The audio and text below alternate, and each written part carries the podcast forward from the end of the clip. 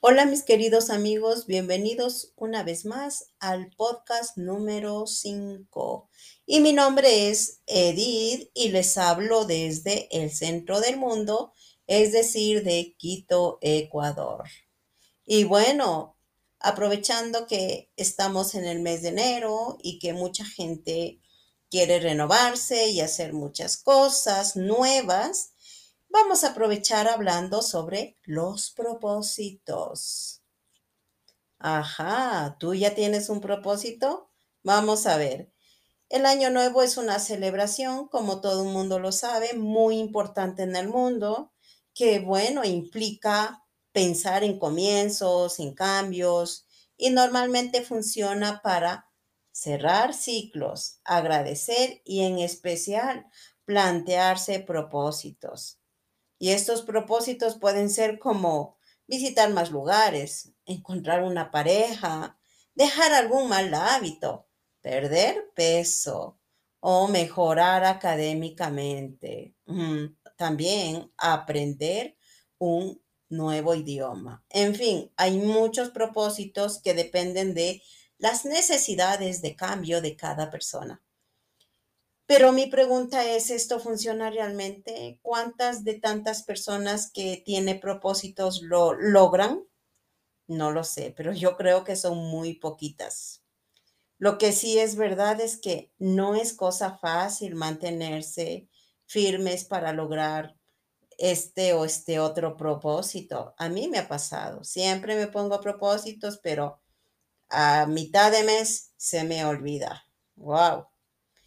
Bueno, debido a esto yo me puse a googlear un poquito por aquí y por allá y revisando un poco, me encontré un artículo en el que un académico decía que las personas no cambian.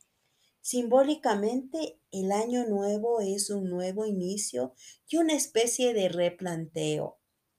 Lo que pasa es que somos seres de costumbres. Qué interesante, ¿no? Somos seres de costumbres. Es decir, pero para tener un cambio es necesario dejar una costumbre para empezar otra. Ajá, puede ser, ¿no? Lo que yo sí sé y es que es difícil mantenerse firme en este o este otro propósito. Quiero decir que si nos planteamos un propósito, funcionará los primeros días de enero y tal vez como mucho llegue a febrero. Pues poco a poco se va, se desvanece esta motivación y esas ganas de lograrlo. Como les dije anteriormente, para mí es difícil y no he logrado completamente algunos propósitos. Pero quién sabe, una persona puede lograrlo, ¿no? Por otra parte, creo que los propósitos podemos fijarlos en cualquier tiempo del año. Lo que es importante es que sea un propósito real, algo que se sienta, que se necesita de un cambio.